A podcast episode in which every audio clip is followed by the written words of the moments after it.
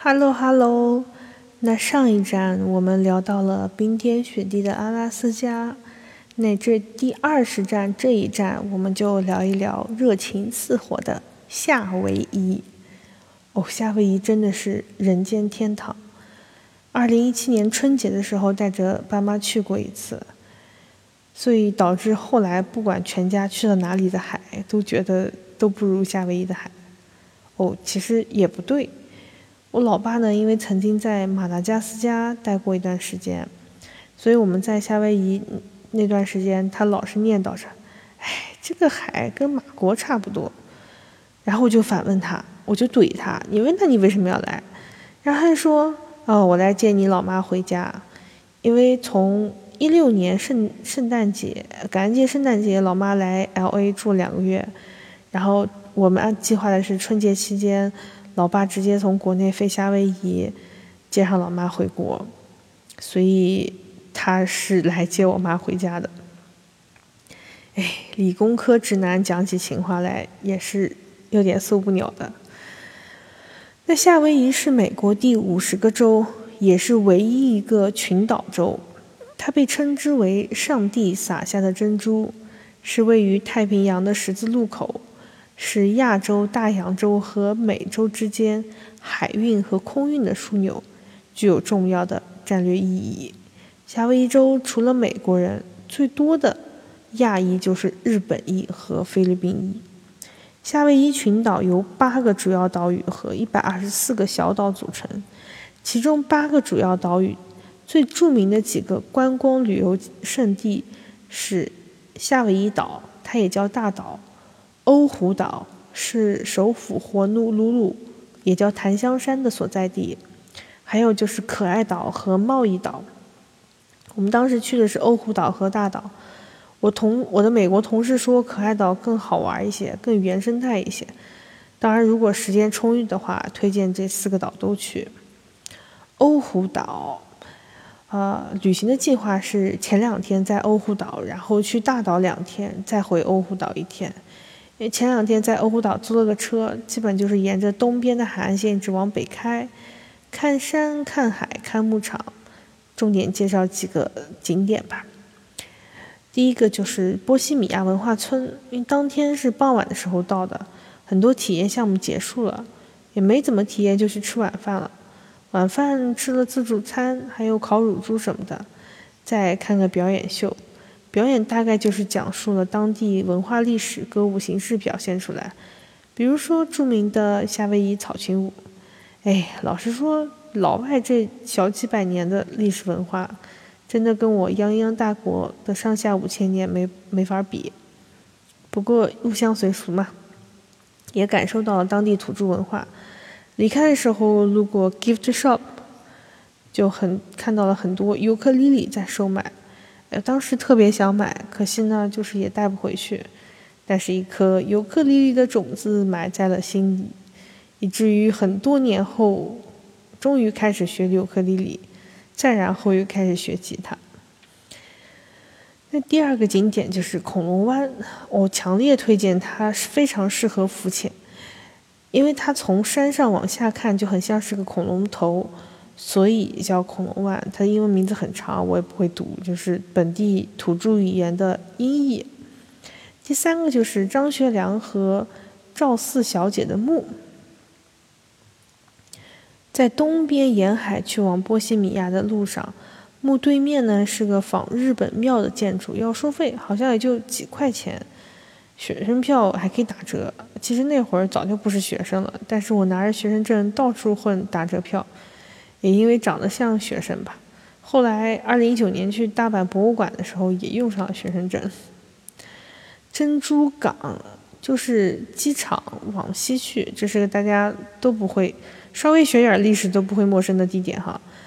二战的时候呢，因为日本日军偷袭了珍珠港，美国才会加入二战，然后快速的解决了战争。从地图上看呢，日本离夏威夷真的很近。那时候，东南亚很多岛屿都已经被日本占领了，所以跑到夏威夷也不足为信，为奇，就狼子野心嘛。那时候其实已经有很多日本人在美国定居了，都是美国人，因为偷袭这个事情一出来，全美国全社会对他们抱有敌意，然后他们为了在美国生存下来，也为了表明自己是美国人的立场，他们也当时啊扛枪上了战场，不然的话，他们都是被圈圈起来囚禁起来的，等于是跟美国其他人社会是隔离起来的。嗯，现在去游览的话，还能看到当时遗留下来的战舰。再接下来叫伊奥。拉尼皇宫也是本土语言，在最后从大岛回来的一天半里面，就是我们在欧胡岛上没有租车了，因为我们住的 Holiday Inn Resort 啊，其实是 IHG 积分信用卡积分换的住宿了，它有免费的市区游览车可以去到伊奥拉尼皇宫，也就是夏威夷的故宫了，就还挺有特色的历史建筑。再下来就是瓦基基沙滩，就在我们住的酒店酒店对面。那附近有很多酒店，我们当时酒店房间打开窗户就可以看到大海。最后半天，爹妈就是在海滩边上玩水，我爹尝试着教老妈游泳，我就坐在沙滩上看看 Kindle。哎，这才是 vacation 嘛，对吧？那最后一个就是都乐乐园，它位于欧胡岛中间的。那一块儿就是种植菠萝的那个牌子，时间够的话还是可以去转一圈的。其实现在国内也能吃到都乐的菠萝和香蕉，都是进口的嘛，除了贵没没毛病。那接下来介绍夏威夷岛，它也叫大岛，因为我们中间两天是在大岛啊，然后大岛东边有两个大，东西有两个大城市，一个叫 Hilo，一个叫 Kona。只有这两个有机场哈，当时飞去的是 Hilo 的机场，住的话是 Airbnb 上面订的一个民宿。订的时候不怎么觉得偏僻，因为当天开车租车过去的时候天色很黑，乡间小路呢也没什么路灯，一路就黑黢黢的。我反正不觉得有什么，我爹妈倒是很害怕，因为就是感觉周围一个人都没有。那民宿呢是一个人家改的一个小的。Studio 在一楼或者是半地下室这个位置，它就是一个厨房、客厅、卧室都在一个大的房间，也没有隔开，但是有个单独的卫生间，还是蛮干净的。但是刚进去的时候呢，老妈就浑身觉得不舒服，闹脾气就要去 Hilo 住酒店。哎呀，我跟老爸好说歹说才肯愿意住下。之后很多年都会拿这件事情调侃老妈。哦，不对，老妈永远都对。那因为时间不是很够，就主要去了几个地方，差不多就是环了，呃，大岛南部南南部半个岛。那第一个去的就是夏威夷火山国家公园。基拉维厄是世界上最活跃的火山，其火山口形成的熔岩湖经常处于沸腾状态，远远的就能看到基拉维厄火山口喷出的红色岩浆。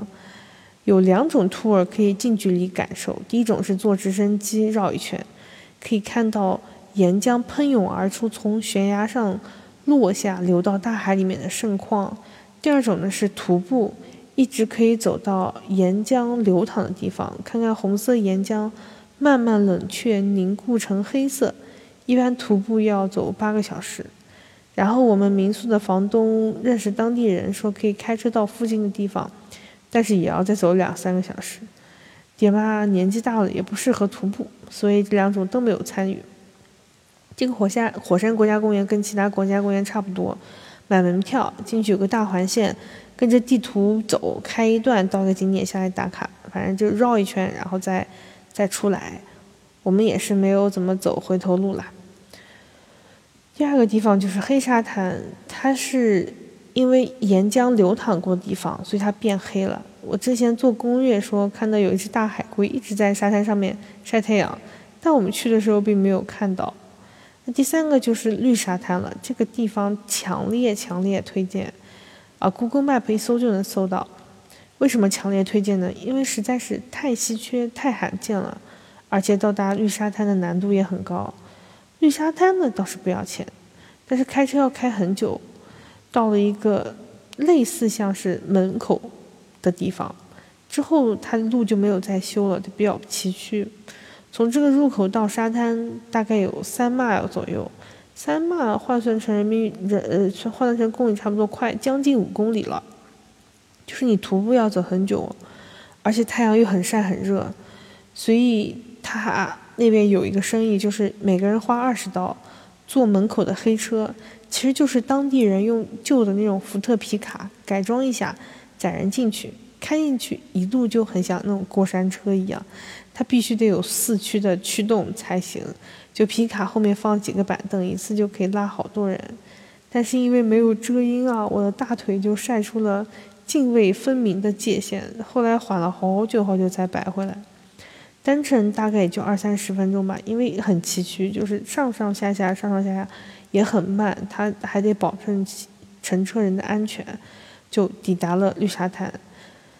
据说绿绿沙呢是美杜莎的眼泪，美杜莎就是那个 siren，就是星巴克的那个 logo，是呃一个蛇身人头的妖怪，就女妖。对，关于他的一个希腊神话故事，就是呃他会在海里面唱歌，吸引那些游不是游客，官兵吧之类的。靠近他，对，然后就没了。就说绿沙是美杜莎眼泪不能带走，带走了就要受到诅咒。啊，除了夏威夷，好像非洲有一个海滩也是绿绿沙滩，所以这个绿沙滩真的很稀缺。